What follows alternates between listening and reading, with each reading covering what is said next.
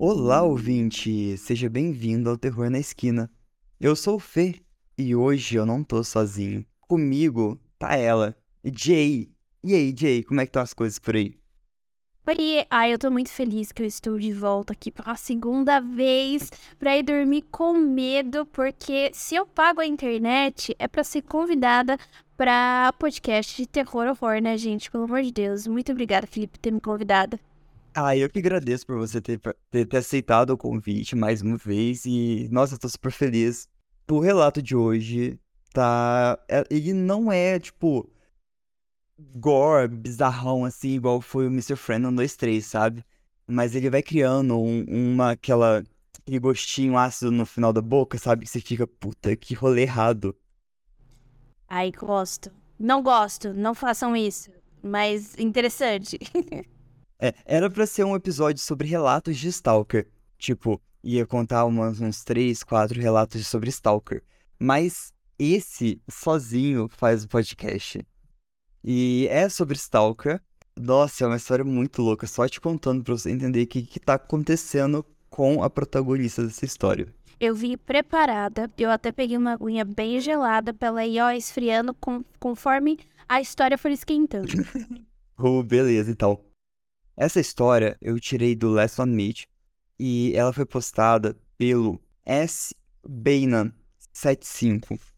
E eu acredito que seja um user descartável, que no Reddit sempre tem essa questão de você criar users para você postar alguma coisa e meio que descartar essa conta depois, meio pra ficar anônimo.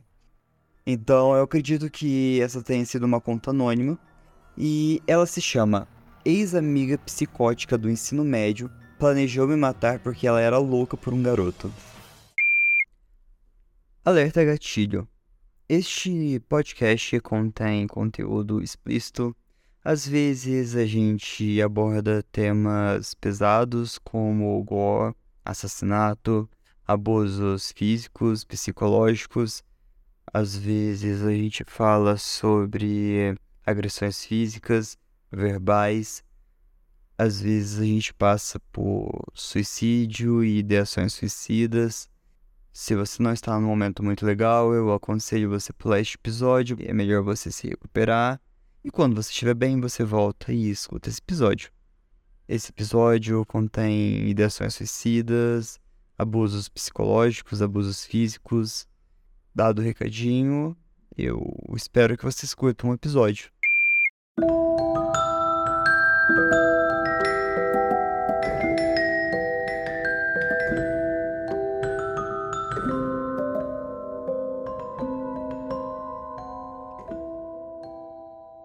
Essa é uma história que eu queria contar há muito tempo. Sim, é muito longa, mas eu preciso de um tempo para contar tudo. Isso aconteceu entre 1995 e 2002. Todo mundo já teve um ou dois amigos ruins. Eu tinha uma amiga terrível. Se não tivesse acontecido comigo, eu nunca saberia que esse distúrbio mental estranho era real ou que as pessoas poderiam se comportar dessa maneira fora dos documentários da Discovery. Eu cresci no norte de Indiana e fui para uma grande escola secundária em meados dos anos 90. No meu último ano, eu conheci outra aluna chamada Hannah, que havia recentemente sido transferida da escola católica da região. Era incomum fazer uma transição tão tardia da escola particular para uma pública. Hannah disse que foi expulsa por causa de uma briga com outra aluna por causa de um drama sobre o menino. Ela disse que a outra garota fez acusações contra ela e a acusou de agredi-la. O que quer que tenha acontecido, a polícia foi contatada e ela teve ordem de restrição imposta pela outra garota. E isso forçou sua expulsão, e foi assim que eu a conheci. Hannah disse que nada disso era verdade. Ela disse que nunca tentou machucar a garota. Mais tarde eu fui para a faculdade em Indiana e ela foi para a faculdade na Flórida. Um dia, uma amiga minha dos dormitórios encontrou um cara que ela conhecia da escola católica, da, da minha cidade natal. Assim que ele saiu, ela me contou sobre o incidente que aconteceu com ele, onde duas garotas estavam brigando por ele, sobre qual delas era sua namorada. Nenhuma delas estava namorando ele, na verdade. E as duas garotas pensavam que estavam em um relacionamento secreto. A coisa toda tinha sido muito estranha. Então ele disse que uma delas era uma garota chamada Hannah. No verão seguinte, eu estava de volta à minha cidade natal e Hannah também. Saí com ela casualmente e eu disse a ela o que eu tinha ouvido. E ela disse que ia me contar o que realmente aconteceu. Ela tinha uma queda por esse garoto, mas ouviu conversando com uma outra aluna chamada Judy e ficou com ciúmes. Ela disse que estava convencida de que esse garoto, o Mike, queria ser seu namorado. Ela tinha certeza que Judy devia devia ter falado mal dela. Hannah disse que Judy era popular e bonita e uma líder de torcida, e que odiava tudo nela, e então decidiu que tentaria ver se poderia forçá-la a cometer suicídio. Hannah disse que não funcionou, mas que ela teve um colapso nervoso, e eu perguntei o que ela tinha feito. A gente voltou para casa de Hannah naquela noite, e em seu quarto ela puxou algo do fundo do seu armário. Era um conjunto de livros, um era um livro sobre como usar truques sujos para se vingar das pessoas. E o outro era um livro com um personagem de desenho animado na frente, puxando seus cabelos, e dizia em letras grandes gaslighting. Eu sei que é uma frase comum agora, mas em 95 eu nunca tinha ouvido falar dela. Perguntei a Hannah sobre o que era o livro e ela disse que era sobre como enlouquecer alguém. Ela disse que era simples, Basta fazê-los acreditar que as coisas não são realmente verdadeiras, ou que as coisas que eles acham que são reais nunca aconteceram. Ela me contou o que realmente fez com Judy alguns anos atrás, no ensino médio. Hannah fingiu ser amiga de Judy. Ela conseguiu seu número de telefone e começou a fazer essas ligações anônimas para ela. Isso teria acontecido muito antes dos celulares serem comuns. Ela tinha um amigo de igreja que tinha uma certa queda pela Hannah e ela trocava favores sexuais com ele em troca de ele fingir ser Mike no telefone. Ele receberia um sexo oral cada vez que fizesse por isso. Fake Mike diria a Julie para não conversarem na escola. A Julie é amiga da Hannah, né? Amiga, entre aspas. Para não conversarem na escola para que eles pudessem manter as coisas privadas. Hannah colocava notas em seu armário e assinava o nome de Mike para elas. O fake Mike fazia planos de encontrar Judy no shopping ou no cinema e nunca aparecia. Parece muito estúpido, mas elas deveriam ter o que, 14 ou 15 anos quando isso aconteceu. Hannah disse que tinha feito algo realmente embaraçoso, mas que funcionou. Ela tinha uma fita mixada e, e sussurrava pequenas frases desagradáveis como você quer morrer ou você deveria se matar entre as músicas e a tocava em seu quarto quando Judy estava lá. Obviamente, ela comentou sobre isso e Hannah ficou lá com a cara séria e disse que não ouviu nada e não tinha ideia do que ela estava falando. Hannah havia combinado com seu irmão mais cedo e pediu para ele ajudá-la a pregar uma peça na sua amiga. Ele entrou no quarto de Judy e disse que não conseguia ouvir nada e se virou e disse que ela deveria estar louca ou ouvindo coisas. Os pais de Judy decidiram confrontar esse menino, o Mike, e sua família sobre o comportamento dele em relação à filha. Ele não tinha ideia do que estava acontecendo, porque porque seus pais confrontaram esse menino sobre algo que ele nunca fez. Judy foi humilhada publicamente em sua escola e todo mundo estava falando sobre como ela era louca. Hannah adorou isso, até que os pais de Judy pegaram a conta de telefone e decidiram dar uma boa olhada. Mike não estava ligando para a casa deles, mas alguém estava. Eles receberam inúmeras ligações anônimas. Eles verificaram e descobriram que todos vinham do número de telefone da casa de Hannah. Julie confrontou Hannah sobre isso na escola, e foi quando algo violento aconteceu entre as duas na escada. Julie disse que Hannah começou a gritar para ela que Mike era seu namorado secreto. Hannah ficou muito zangada com isso. Ela disse que Julie inventou essa parte para tentar se vingar dela e envergonhá-la pelo que havia feito. Ela disse que Julie estava exagerando sobre o que aconteceu na escada e que foi um acidente. Ela disse que nunca tentou empurrar ela sobre o corrimão, apenas esbarrou nela. Hannah não estava envergonhada com isso, ela estava orgulhosa. A única coisa que chateou foi ter sido pega, mas ela disse que a maioria das pessoas na sua escola ainda achava que, a, que Judy era louca. Então ela considerou isso uma espécie de vitória. Hannah não tinha nada a dizer em sua defesa, apenas que quando gostava de um garoto, faria qualquer coisa para estar com ele. Eu vou bater nessa menina. Só quero bater nela. Nossa, que menina insuportável. Naquele verão, Hannah começou a namorar um cara chamado Derek. Toda vez que eu a via, ela me contava histórias sobre sua vida sexual selvagem e louca, e o quanto ele estava apaixonado por ela. Hannah disse que era um caso secreto e eles estavam se esgueirando pelas costas da namorada dele. Nós o vimos uma vez em uma festa e ele gritou para Hannah ficar longe dele e deixar ele e sua namorada em paz. Alguém estava fazendo estranhos telefonemas anônimos para ele e sua namorada. Ele pagou para rastrear o número e descobriu que era Hannah. Hannah admitiu que estava tentando separá-los porque ele estava demorando muito para fazer isso sozinho, mas que ela havia exagerado e agora ele estava com raiva e havia terminado com ela. Ela estava deprimida depois de Derek, então eu a levei para um bar. Hannah começou a flertar com um cara muito mais velho, tipo na casa dos 40, que estava sentado sozinho. Ela havia comprado recentemente um celular. Isso deve ter sido em 96 ou 97, quando os celulares ainda eram novidades e bem inovadores.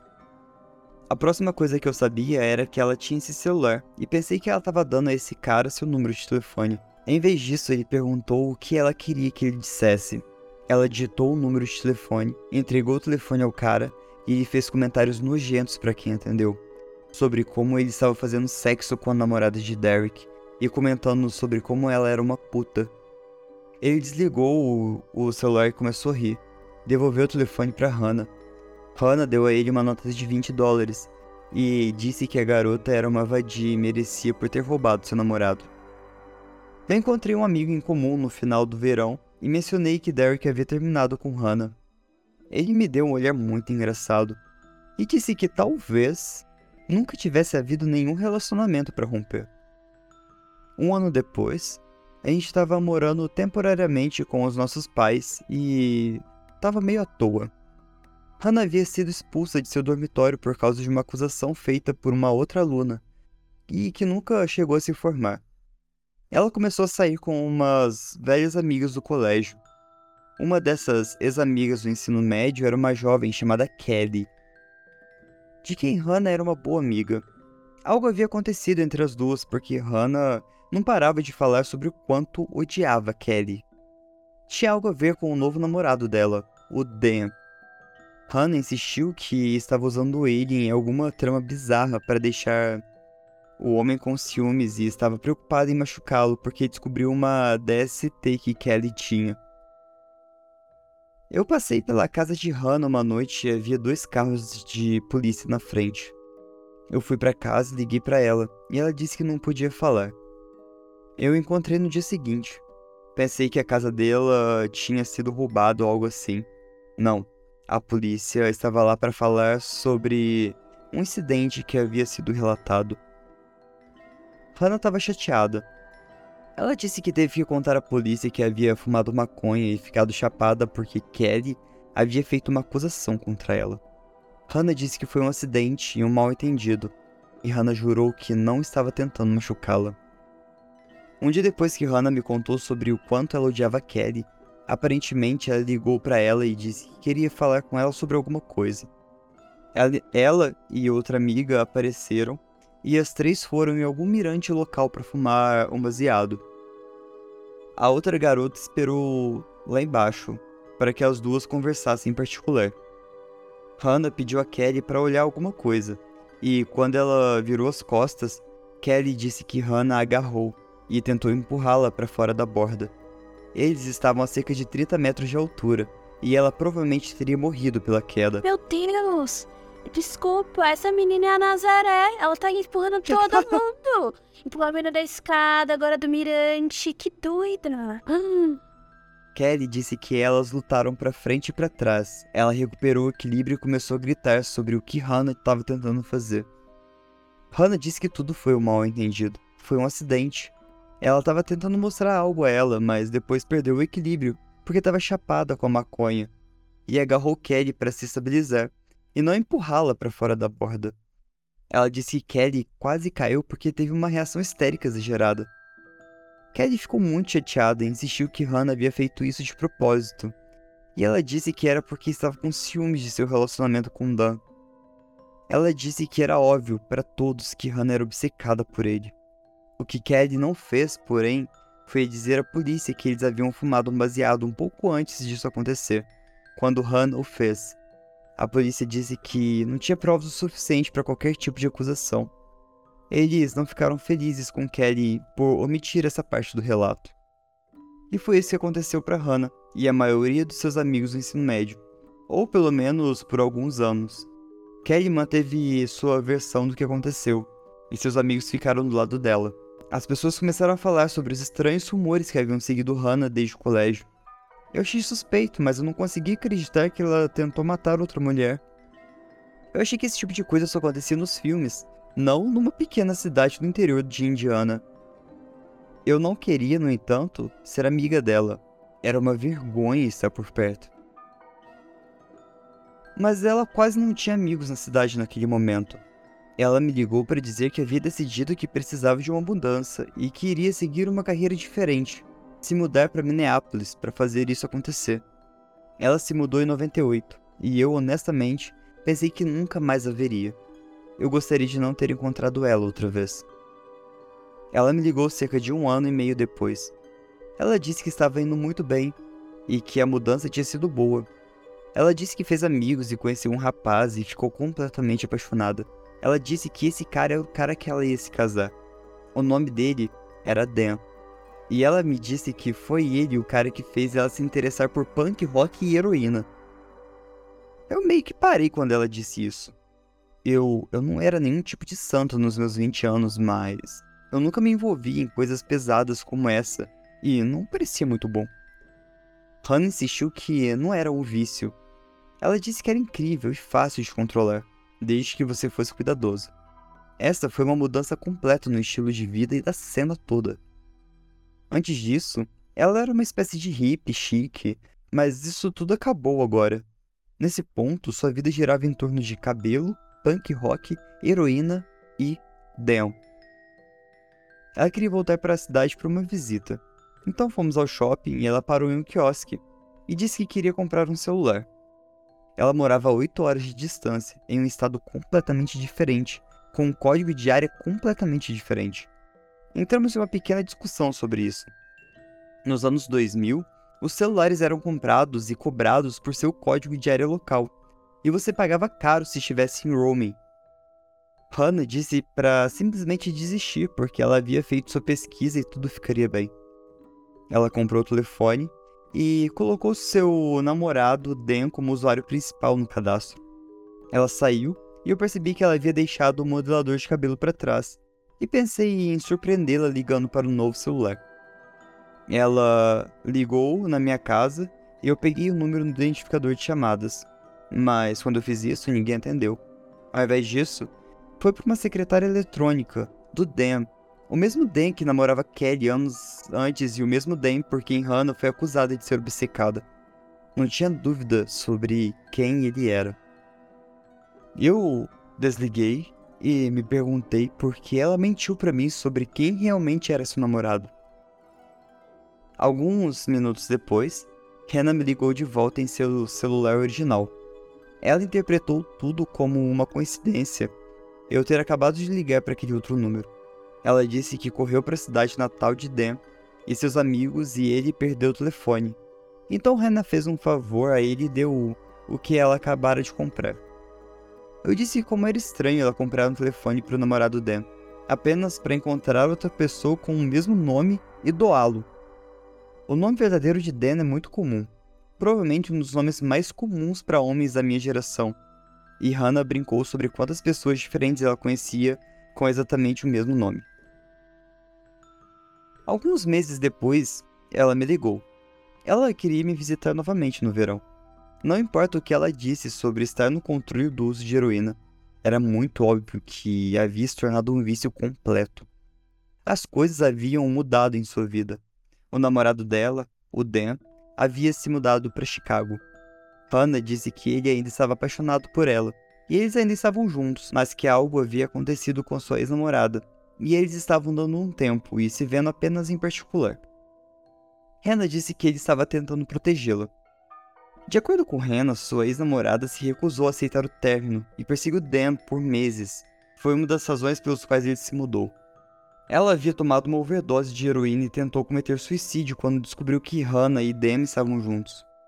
Essa foi a razão pela qual eles decidiram que deveriam manter seu relacionamento em segredo. Era por isso que Hannah estava realmente na cidade. Ele viria mais tarde para se juntar a ela e eles marcaram um encontro. Eu queria conhecê-lo, mas Hannah disse que não agiria como seu namorado quando as outras pessoas estivessem por perto. Eu comecei a perguntar o porquê. Ela ficou com raiva e disse que não me deixaria conhecê-lo porque eu não entenderia o relacionamento deles. Nós brigamos. Eu ordenei que ela saísse de casa e deixei claro que não queria nada com ela. A mãe dela me ligou cerca de um ano depois. Ela disse que Hannah estava morando com eles em Atlanta, porque algo ruim havia acontecido em Minneapolis. Hannah não tinha mais amigos a mãe dela implorou que a perdoasse para que ela pudesse ter alguém com quem conversar. Ela disse que Hannah passou três meses na reabilitação e estava sem heroína, mas emocionalmente não estava bem. Ela disse que teria que fazer uma viagem de volta a Minneapolis para cuidar de algumas coisas e pegar o resto da sua mudança. Sua mãe estava preocupada por ela voltar na cidade e estar perto dos seus velhos amigos, e que eles fizessem ela querer usar heroína novamente. Ela disse que era muito importante que Rena não recaísse. Se acontecesse, as consequências seriam severas. Ela queria que eu fosse com ela. E eu disse que sim.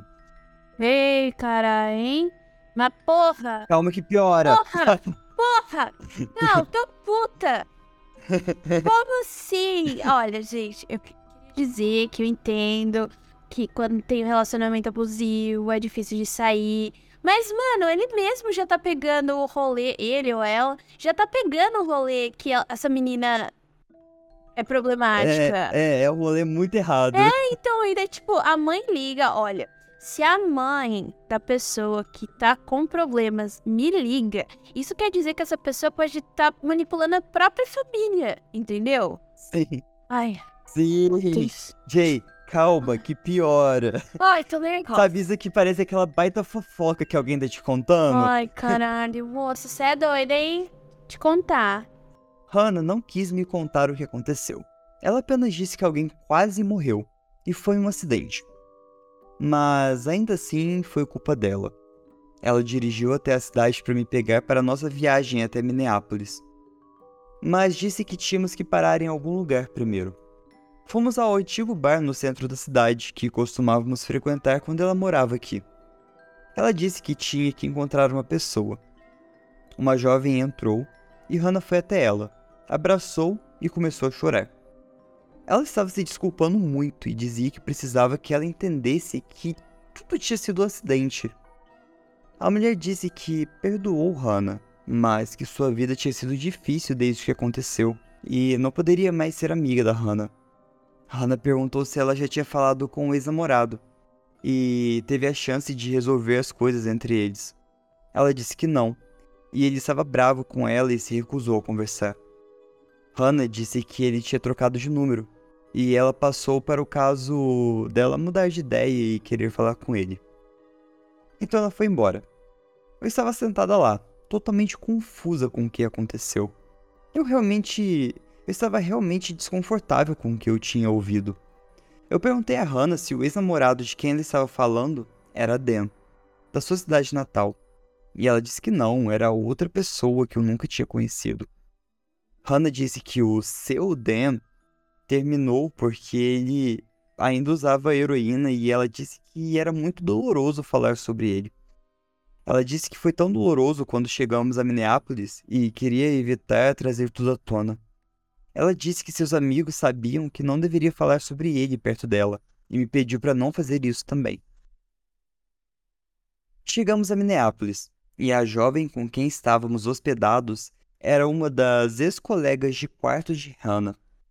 Foi quando descobriu o que realmente havia acontecido e sobre o que Hannah se recusava a falar.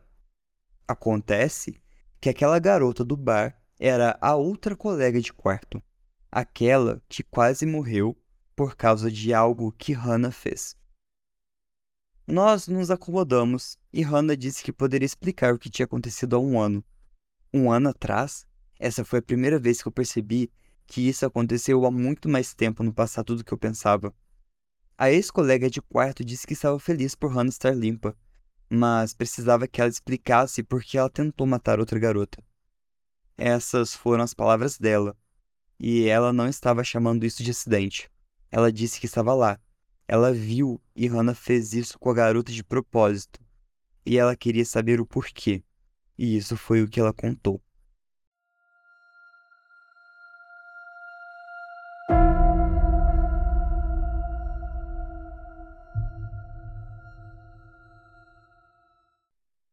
Hannah tinha uma amiga de Indiana que terminou com o namorado, que se chamava Dan. Depois que Hannah disse a ela que descobriu que ele, o Dan, estava traindo ela e engravidou outra mulher, Hannah a convidou para morar com ela em Minneapolis, para ficar longe dele e começar tudo novo. Ela não fazia ideia de que Hannah era usuária de heroína. Ela não gostava nada de Minneapolis. Essa ela que, no caso, agora é a amiga, não é a Hannah, tá? Ela experimentou uma onda de azar nas duas semanas em que esteve lá, e embora Hannah continuasse tentando convencê-la a esperar para ver se ela não iria se acostumar, ela decidiu que voltaria para casa. Ela se arrependeu de ter terminado com Dan. Ela queria falar com ele e ver se eles poderiam resolver isso. Eles estavam juntos há quase dois anos. Ela estava preocupada porque havia perdido contato com ele. Hannah conseguiu rastrear seu número de telefone por meio de alguns amigos em comum. Mas não importa quantas vezes ela ligasse ou quanto implorasse, ele se recusava a atender suas ligações ou ligar de volta quando ela deixava mensagens. Ela ficou chateada e disse a Hannah que iria passar no apartamento dele para vê-lo no caminho de volta para Indiana. Ela deveria partir dentro de um dia.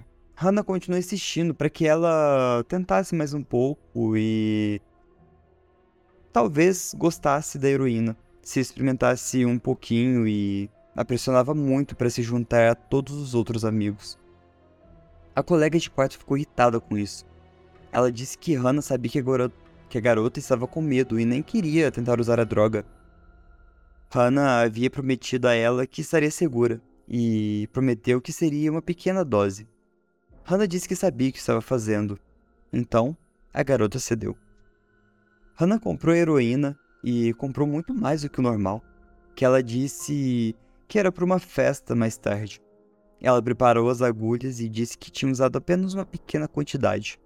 Ao invés disso, ela usou tudo o que comprou, o que acabou sendo muito mais do que o necessário para matar todas as três. Hannah havia aplicado a droga na garota e ela caiu imediatamente e parou de respirar. Hannah então saiu do quarto para contar a outra colega de quarto que estava tudo bem no quarto que ela estava e que elas estavam se divertindo. Ela tentou convencê-la a tomar a dose, mas queria verificar a outra garota primeiro. Hannah se aproximou e teve uma conversa imaginária com a jovem que estava completamente consciente e tentou convencer a outra colega de quarto de que ela estava bem. Então, ela mesma foi verificar e imediatamente viu que a garota não estava nem respirando. Ela entrou em pânico e começou a gritar com Hannah sobre o que ela estava fazendo, porque ela estava mentindo. Ela correu para o telefone. Hannah correu atrás dela. Ela discou 911, mas Hannah pegou o telefone e desligou em seguida. A polícia retornou, mas ela disse que tudo tinha sido um erro e que eles estavam bem. Hannah não a deixava chegar perto do telefone e ficava tentando dizer que ela estava histérica e que estava tudo bem. Hannah tentou prendê-la e forçar a agulha nela, mas ela lutou e saiu correndo do apartamento e pelo corredor até o vizinho. Eles ligaram para o 911. Quando os paramédicos chegaram, a menina estava clinicamente morta. Eles trabalharam nela e obtiveram um batimento cardíaco. Transferiram para o hospital local. Em estado de coma. Ela sobreviveu, mas por um tempo não ficou claro se ela sobreviveria. Hannah disse à polícia que não sabia por que havia feito isso. Depois de conversar com o um advogado, ela disse que era por causa da psicose causada pela heroína e que estava temporariamente insana na época ela concordou com uma estadia de reabilitação de longo prazo. e um ano de teste de drogas e liberdade condicional. Depois disso, as acusações contra ela foi, foram retiradas. Essa foi a razão pela qual era tão importante que Hannah não recaísse. Ela estava pensando no tempo de prisão. Vou explicar isso, já que os idiotas que trabalham para o Departamento de Polícia de Minneapolis eram estúpidos demais para perceber isso há 20 anos. Hannah era obcecada pelo namorado dessa garota, o Dan. Ela era obcecada por ele há anos. Ela desenvolveu uma fantasia detalhada e perturbada de que os dois mantinham um relacionamento secreto. Porque ela tinha uma condição psiquiátrica peculiar e um tanto rara, chamada erotomania, ou síndrome de de Clermont. Ela acreditava que esta jovem estava atrapalhando o romance deles e então ela insistiu e fingiu ser sua amiga para que pudesse encontrar uma maneira de se aproximar de, dela o suficiente para tirá-la do caminho. Ela conseguiu espalhar boatos e interferir no relacionamento deles o suficiente para que os dois se separassem. Em seguida, Hannah convidou essa jovem para Minneapolis para isolá-la de seus outros amigos e controlar a quais informações ela tinha acesso. Esse foi o ano 2000 não tínhamos mensagens de textos ou Facebook naquela época para manter contato com as pessoas. Ela a embalou com uma falsa sensação de amizade e segurança para que ela pudesse manipulá-la, chegar perto dela o suficiente para machucá-la. Quando ela percebeu que ainda estava apaixonada por Dan e queria falar com ele, Hannah percebeu que acabaria descobrindo que os rumores que ela havia ouvido não eram verdadeiros e que Hannah era a fonte. Ela comprou um telefone celular em Indiana e gravou a mensagem de Dan na secretária eletrônica para poder passar por, por ele no telefone e para que a jovem acreditasse que ela estava em contato com ele. Ela nunca soube que Dan nunca recebeu as mensagens. Hannah estava usando isso para espioná-lo. Quando ela disse que iria voltar para casa e aparecer para ver se Dan falaria com ela pessoalmente, Hannah sabia que isso significava que ela descobriria que havia lhe dado um número de telefone falso e que ela havia feito de tudo para impedi-la de falar com ele, e teria sido óbvio o motivo. Ela tentou convencê-lo a experimentar a heroína porque planejava matar ela e sua outra colega de quarto porque seria uma boa maneira de fazer parecer um acidente. Hannah estava prestes a expor suas obsessões por Dan, suas crenças delirantes sobre ele e seu bizarro distúrbio mental. E ela sabia disso. Ela sabia pelo menos um dia ou mais antes do incidente. E é por isso que está claro que suas ações foram premeditadas, porque seu motivo era. Tudo isso teria sido incrivelmente fácil de descobrir se a polícia tivesse entrado em contato com Dan e se tivesse dado uma boa olhada nos registros telefônicos de Hannah. A sede por telefone sempre foi seu passatempo favorito. Em vez disso, eles trataram umas outras 999 overdoses às quais eles têm que responder todos os meses, e deram a Hannah a antiga opção de reabilitação ou prisão. Uma vez que a família dela podia pagar um advogado e uma estadia de reabilitação de três meses, essa foi a opção que ela quis. A polícia nunca investigou por nada, nunca contatou o homem chamado Dan no centro de tudo isso, e nunca deu uma olhada séria em seu passado. Não foi um acidente, foi uma tentativa de homicídio, e muito fácil de provar. Em vez disso, a polícia deixou cair totalmente a bola, e por causa de sua incompetência, ela foi autorizada a se safar completamente. A propósito, para o caso de algum idiota que trabalha no departamento de polícia de Minneapolis ler isso, não tem estatuto de limitações para tentativas de homicídio em primeiro grau. Na época, eu não sabia de nada disso. Eu estava tentando atuar com um sistema de apoio para uma, uma ex-amiga que era suicida à beira de uma recaída de heroína. Eu estava desconfiada, mas sempre que fazia perguntas a Hannah, ela sempre dizia que era muito doloroso falar sobre isso, ou que me faria sentir culpada por não respeitar os seus limites. Ela havia jurado para mim que essa jovem nunca teve nenhum relacionamento com o Dan de nossa cidade natal, o Dan que ela conhecera anos antes. Voltei para Indiana e Hannah voltou para seus pais em Atlanta, e não falei com ela por um tempo, ela ligou mais tarde e queria visitar sua cidade natal novamente. Mais uma vez, eu a deixei ficar comigo. Encontramos Dan. Ele havia se mudado para Chicago, mas por um acaso ele estava de volta à cidade naquele fim de semana. Eu não o via há anos. Hannah o havia contatado para se encontrarem. Ela passou a tarde inteira tentando chamá-lo de lado para falar com ele, mas, ao invés disso, ele deixou claro que só teria aparecido porque queria me ver. Ele havia terminado com Kelly anos antes, mas eu pensei que ele estava namorando há um tempo desde então. Dan disse que ela o deixou há um ano e simplesmente desapareceu. Ele ligou para ela várias vezes, mas ela o ignorou completamente. Ele era legal comigo, ele era bonito, ele era muito divertido estar por perto dele e me convidou para sair. Combinamos de nos encontrar no dia seguinte. Eu o ouvi em um bar e ele se virou e saiu pela porta e nem olhou para mim. Isso não, isso não tá indo para onde eu tô achando que tá indo. Isso não tá indo. Ah, não! Não, que bicha burra! Não! Eu tô puta! Não é possível! Não! Não, Gá, isso foi muito estupidez. Caralho, foi muito estupidez. Ai, continua. Eu tô gritando. Eu já tava gritando internamente faz tempo. eu tava chateada e confusa. Hannah foi super simpática. Ela se desculpou por não ter me contado como ele era e disse que ele tinha essa coisa estranha de mentir para as garotas e brincar com as suas emoções, fingindo gostar delas. Não era como se eu nunca tivesse mentido para um garoto antes, mas isso parecia estranho. Uma semana depois, o meu empréstimo estudantil foi pago e eu decidi voltar para a faculdade e terminar minha graduação. Me mudei para algumas horas de distância da minha cidade. A primeira pessoa que me ligou foi Hannah. Mais uma vez, ela queria vir me visitar. Ela insistiu que viria e iria me fazer uma surpresa e que precisava me entregar essa surpresa pessoalmente. Ela disse que tinha algo muito importante para falar comigo e disse que iria soar estranho, mas ela pediu para eu prometer a ela que eu não contaria isso a ninguém, que ela iria me ver. E, ok, eu disse que sim.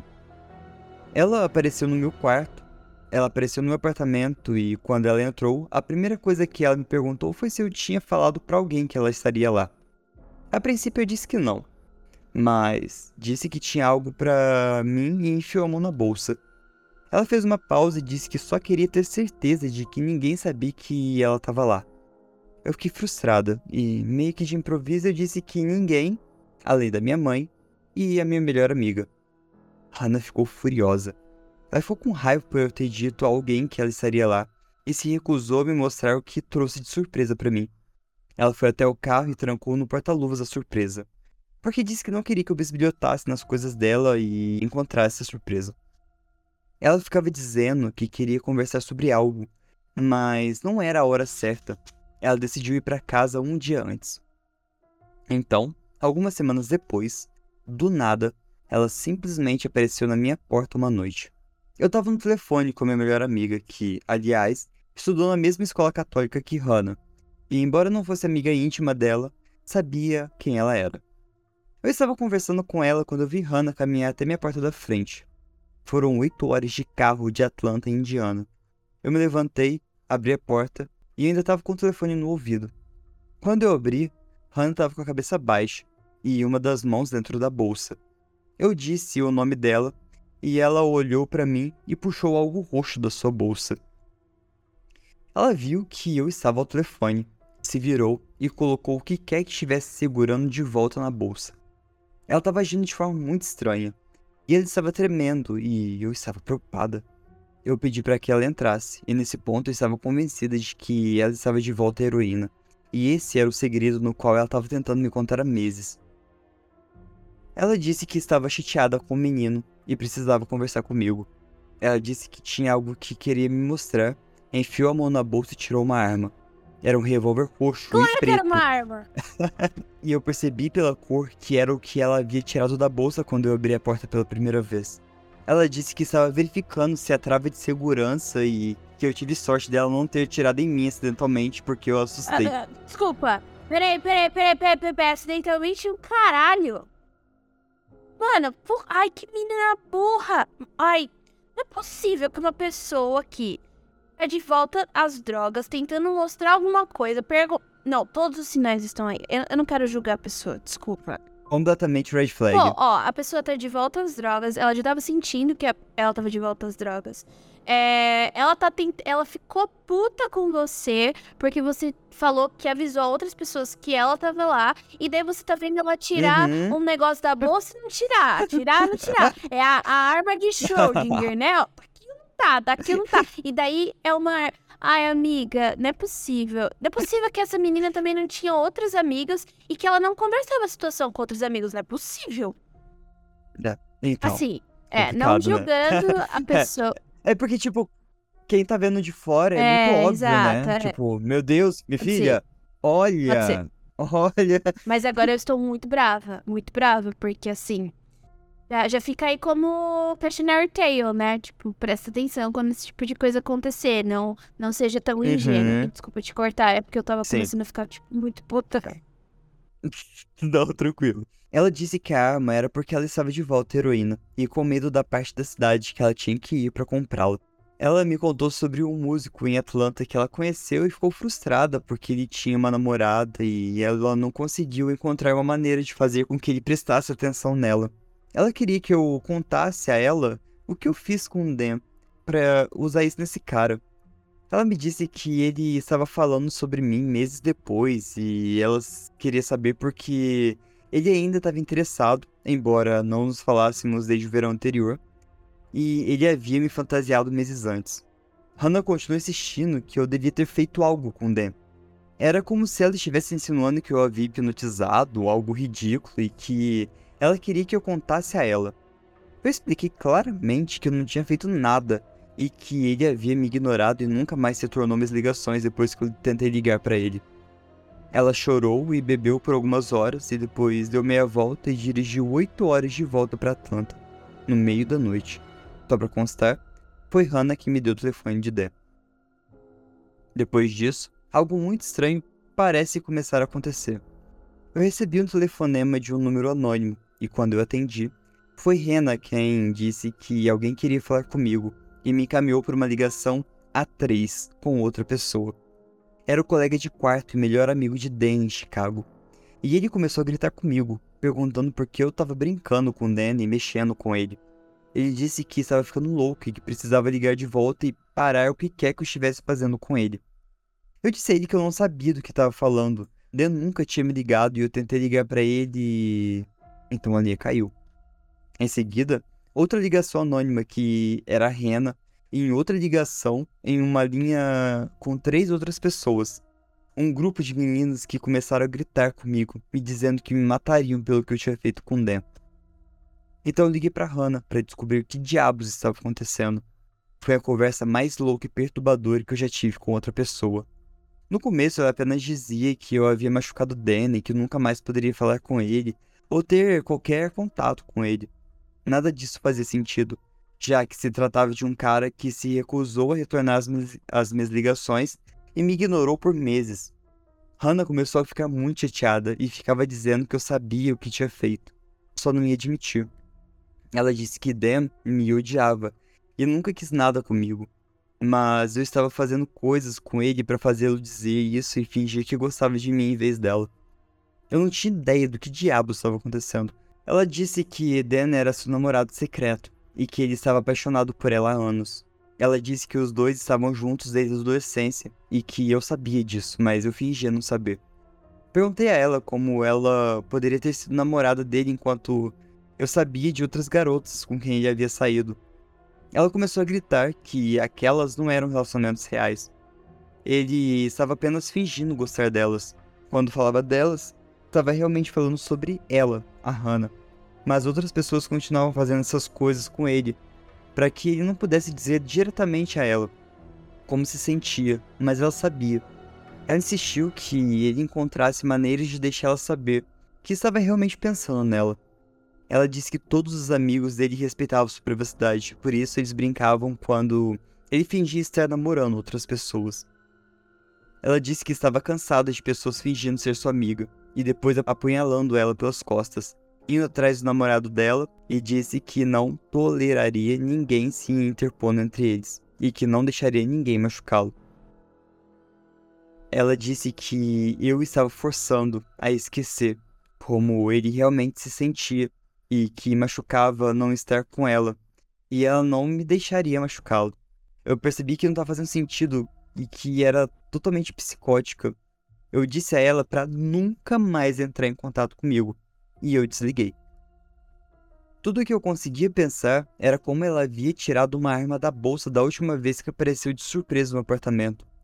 Ela deu uma overdose fatal de heroína para uma outra mulher e foi acusada por outra de atraí-los para uma saliência e tentar empurrá-la de lá. A única coisa que todos tínhamos em comum era Dan. Eu liguei para o número que tinha de Dan. Foi desconectado. Eu pensei naquela situação estranha com o celular que havia comprado alguns anos antes. Eu encontrei aquele número antigo em minha agenda e liguei. Só que dessa vez não era a voz de Dan na secretária eletrônica. Era minha. A cadela psicótica fez uma gravação no meu correio de voz e colocou em um telefone celular que ela possuía. E mais uma vez que eu descobri que praticamente tudo se encaixou muito claramente.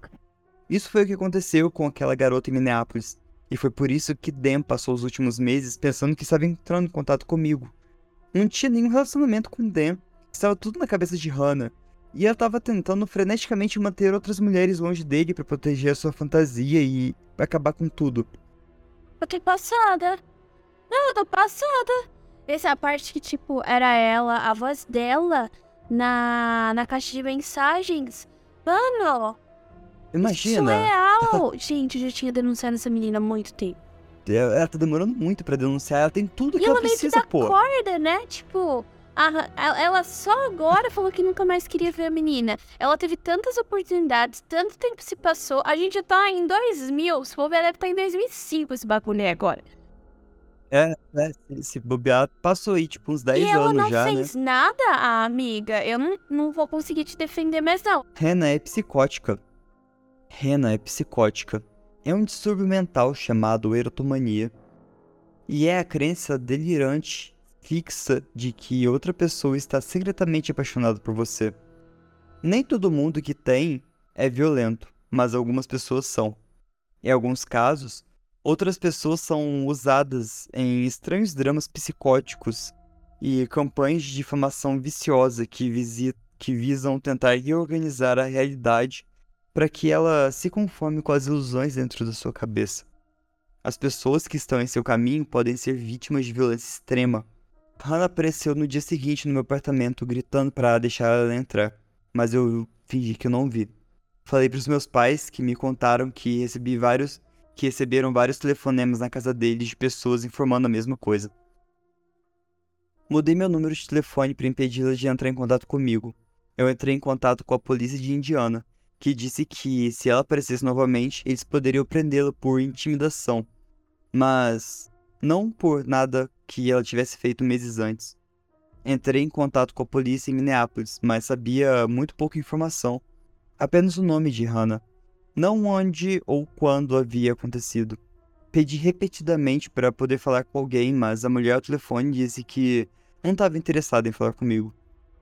Eu me mudei para que ela não soubesse onde eu morava. Eu me isolei de qualquer pessoa da minha cidade natal que eu pensasse que pudesse conhecê-la, para que nada pudesse voltar para ela sobre onde eu morava. A última vez que eu ouvi falar dela, ela estava perseguindo um novo cara em Atlanta. Eu ficaria mais do que feliz em encontrar essa cadela no tribunal, mas infelizmente, a lei não é nada como a que você vê na TV. Então, a menos que eu tenha o privilégio de assistir a sua audiência, Rena de Indiana, não vamos nos encontrar novamente. Observação: A minha ex-amiga acabou por ser uma stalker psicótica com um estranho transtorno mental, que passou anos envolvido em um comportamento bizarro e secreto para atacar ou matar qualquer mulher que chegasse perto de seu namorado imaginário.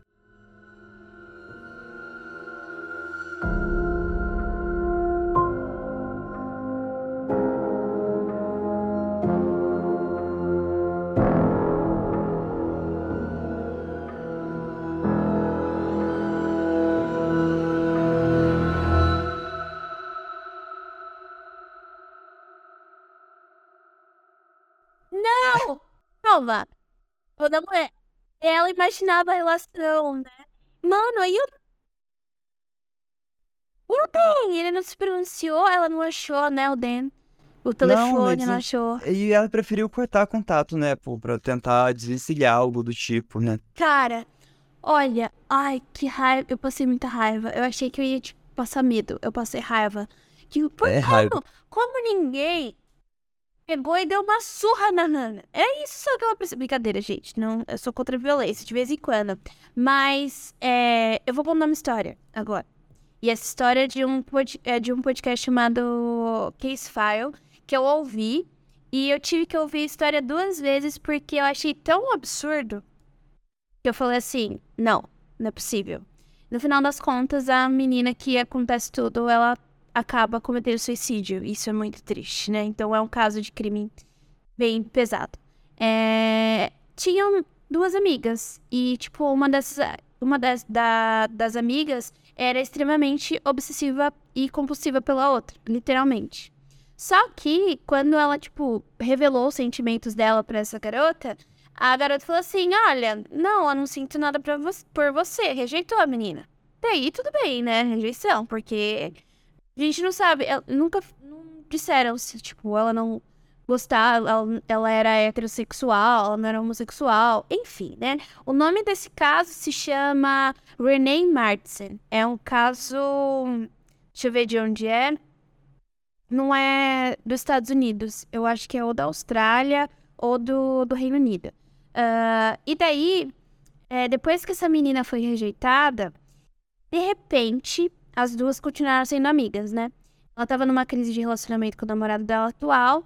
E de repente, quando as duas saíram juntas, é, essa amiga que foi rejeitada pegou e falou assim: Olha, eu acho que eu tenho uma pessoa perfeita pra se relacionar com você que você- vocês combinam muito. Você quer o telefone dele? Daí a menina, que é a Renee. Ah, beleza, quero. E daí, a partir de então, os dois começaram a conversar.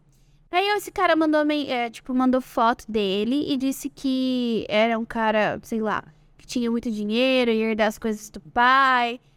Não muito dinheiro, mas tinha relativamente uma grana. E só que ele tinha cometido um ato violento e ele tinha parado na prisão. E daí começa, ela só se apaixonou por esse cara via mensagem de celular. E foram e anos se passaram, e anos se passaram. Enfim, treta vai, treta, treta vem. Em determinado momento, ela descobre que quem.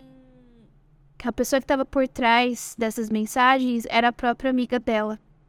Tava- que é, eu imaginei. era-. Só que o pior é o seguinte: essa pessoa que ela mandava as fotos, ela pegou na internet. E a menina, é, e a menina ficou tão envergonhada do que tinha acontecido. Ela tinha terminado com o namorado dela, que eles estavam perto de, tipo, de se casar e de construir uma vida juntas. E ela teve vários problemas, tipo, psicológicos por causa desse cara. Ela brigou com a família por causa desse cara. Tipo, ela perdeu a vida dela. E ele era, esse cara era muito controlador. Sabia de tudo que ela tava fazendo. Reclamava quando ela não mandava mensagem de volta. Perguntava onde ela tava. Era extremamente controlador por mensagem, sabe? Uma- um relacionamento bem tóxico. E ela ficou tão envergonhada do que aconteceu e de tudo que ela passou e de tudo que ela se sujeitou aos outros passarem, que aparentemente ela se jogou de uma ponte e o corpo dela nunca foi encontrado. Putz. É pior. É, termina assim, né? É, e, tipo, se tem uma coisa boa, entre muitas aspas, do que aconteceu aí, tipo, a, a, a amiga nunca foi sentenci- sentenciada. Tipo, ela foi pra, pra julgamento, mas nada aconteceu feijoada. Só que, né, ela pegou aquela internet de um cara X. Ou ela, pegou na internet a foto de um cara X. Esse cara X viu a cara dele nos noticiários, porque foi muito grande. é, porque primeiro foi assim: a menina desaparece, ela manda uma mensagem pra mãe preocupante, parece que ela realmente vai cometer as ideações suicidas dela, e ela desaparece por muito tempo. E esse caso, ele toma proporções muito grandes a ponto de ir pros noticiários. Quando vai pro noticiário e vai a, a, a- Porque até a mãe da menina não sabia o que tinha acontecido, certo? Só depois que eles entendem o que aconteceu.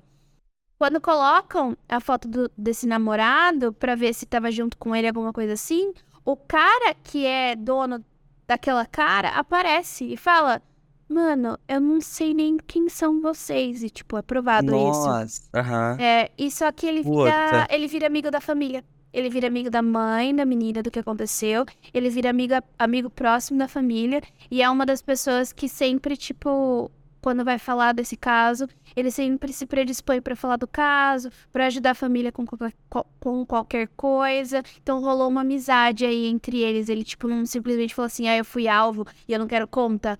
É, do que aconteceu, ele foi ajudar. Então foi tipo, né, uma pessoa. Ele se solidarizou com a situação, Sim. né? Sim. Então, mano, assim, eu tô aqui puta com raiva. Você aí do outro lado pode achar que isso não pode acontecer, mas esse é um dos exemplos de que realmente pode acontecer sim. E que surreal. E eu nunca ouvi falar desse transtorno psiquiátrico, você já Eu fiquei sabendo esse ano por causa da série You, você, Ah, sabe? não, Deus me livre, aquilo ali é muito gatilho.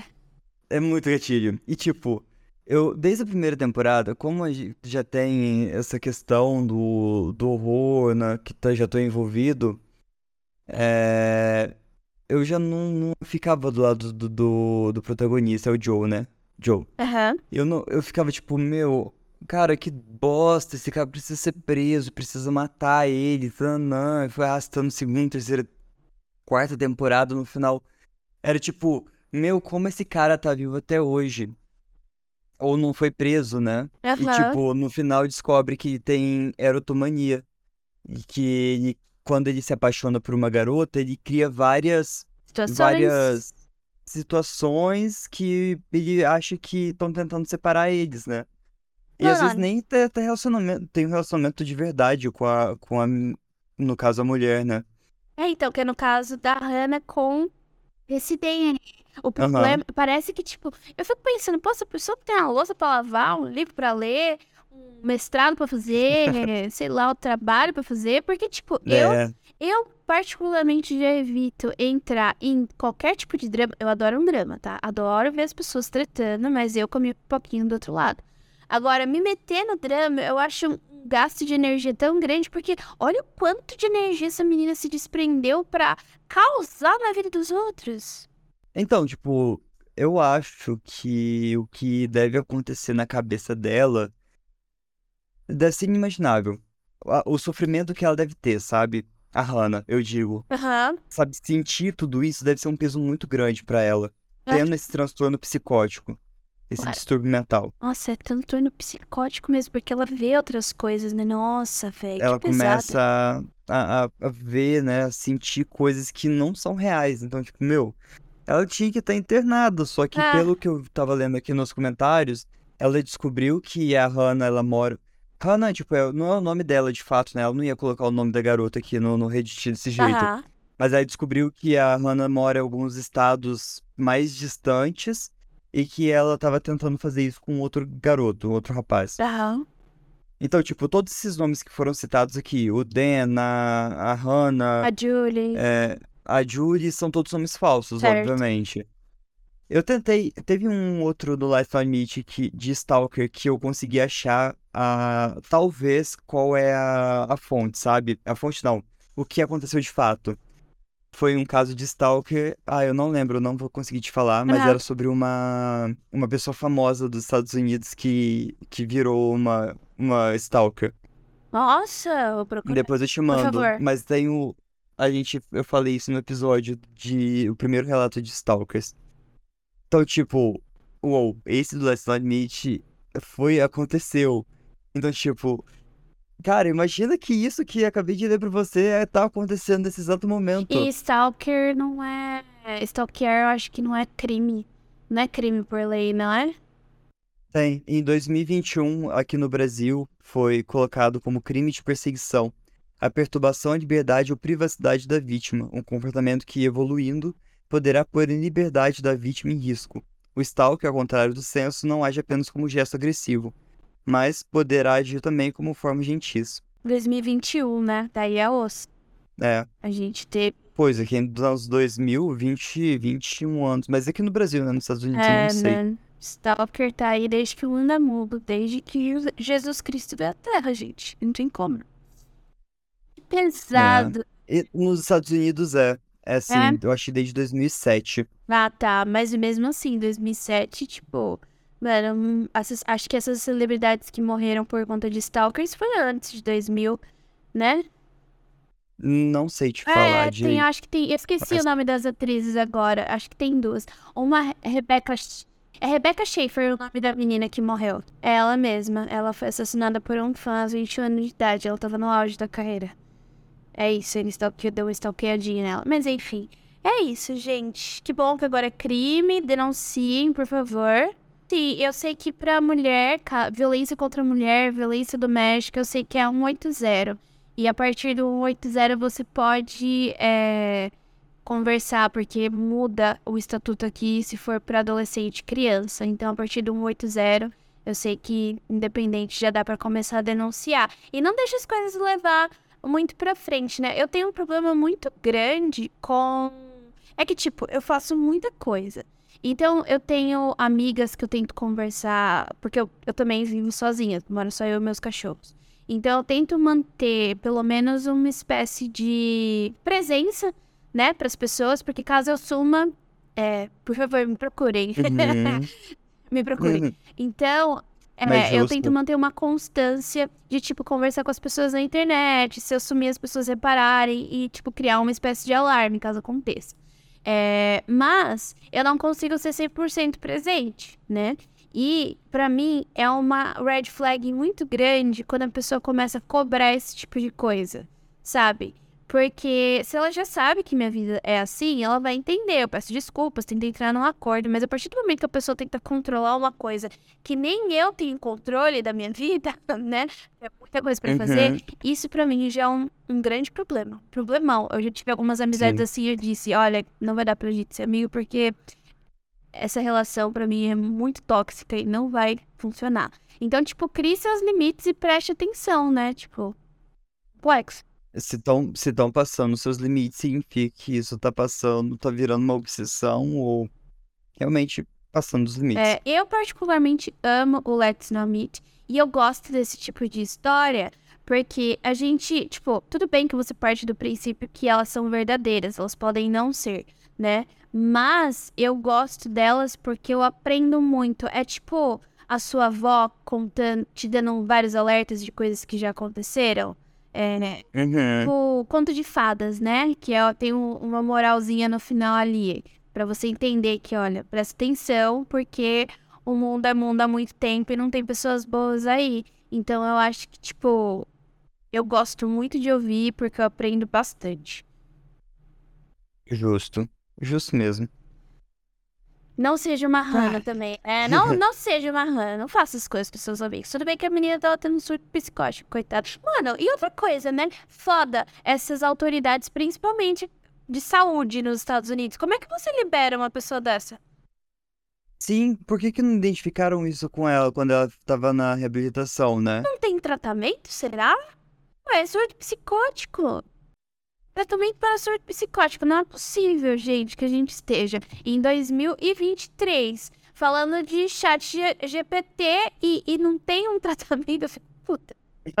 As IAs estão dominando e a gente não tem um tratamento para isso. Poxa, gente, vamos lá. O tratamento, a tentativa de tratamento, associar remédios com psicoterapia. Daí, gente, e liberou. E os remédios são antipsicóticos. E liberaram a menina com três meses. O culho é novo. Putz.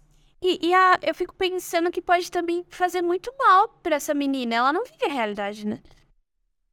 Não, não, ela não vê. Já, pro- no caso, ela deve ter rompido com a É, realidade já, né? Aham. Eu tenho uma tia que ela tem esquizofrenia infantil, que é basicamente, tipo, o estágio de surtos e. Quando eu digo surto, é tipo quando ela quebra a realidade mesmo. É de uma criança de 7 anos. Daí, por exemplo. É, sabe quando, tipo, uma criança tá ouvindo uma música que ela não gosta, ela quer que desligue? É a minha tia, Uhum. entendeu? Ela passa uma coisa na TV que ela não gosta, ela não entende por que tá passando. Tira isso, desliga, não quero. É nesse nível. Daí eu fico pensando se o dela já, tipo, já tinha ido. De arrasta pra cima. Ah, enfim, é isso. Eu dei uma julgada na menina porque eu comecei a ficar nervosa, mas fica aí como uma lição, né, pra gente. Sim, sim. Não, mas a tendência é julgar ela o- no começo, É. né? Mas no final você, tipo, fica pensando o peso que ela carrega por ser a, a Hannah, né? É, deve ser muito sofrido viver nessa situação de não entender o que tá acontecendo e criar coisas na sua cabeça. Se a gente já fica cansado em criar nossas paranoias quando a gente tá ansioso, né? Tipo, criar situações que Uhum. e se, e se. Imagina ela que já não tem nenhum e se. É, o existe, eu preciso dar um jeito. Sim. Nossa, deve ser um fardo muito Sim. grande. Muito, muito grande. Mas, Jay, mais uma vez, muito obrigado por ter aceitado esse convite. Agradecer aos ouvintes que escutaram até aqui. E, e agora é o seu momento, pode falar um pouco sobre o que você quiser falar. É, eu quero agradecer mais uma vez. Desculpa qualquer coisa. Fico muito feliz, gente. Eu amo esse podcast. Vira. É muito engraçado, Felipe, porque sempre quando eu comento alguma coisa do terror de esquina, alguém vem e fala assim: Mano, eu ouço. É um do- dos, dos podcasts que eu, que eu mais gosto, que não sei o quê. Tipo, porque eu também gosto bastante. Ai, super feliz. Enfim, muito obrigada. E é, se vocês quiserem me encontrar, eu tô nas redes sociais, no Twitter e no Instagram, como Jean Grey, J-Y-N, G-R-E-Y. Tô sempre aí falando de livros, tô mostrando meus cachorros, que provavelmente vocês ouviram em algum momento. É, e tô no podcast Mundo Freak, falando majoritariamente sobre alienígenas. E no Criminologia, falando sobre crimes. A gente vai entrar aí com uma terceira temporada, sai meio desse ano. Então, é, Uh, tô ansioso. eu também estou ansiosa para o que vocês vão achar. É, E mais uma vez, muito, muito, muito obrigada. Sempre é muito gratificante estar aqui com você e ouvir essas histórias. Pô, então é isso. Eu vou pular o recadinho desse episódio e. Cuidado nas esquinas. Tchau! Tchau!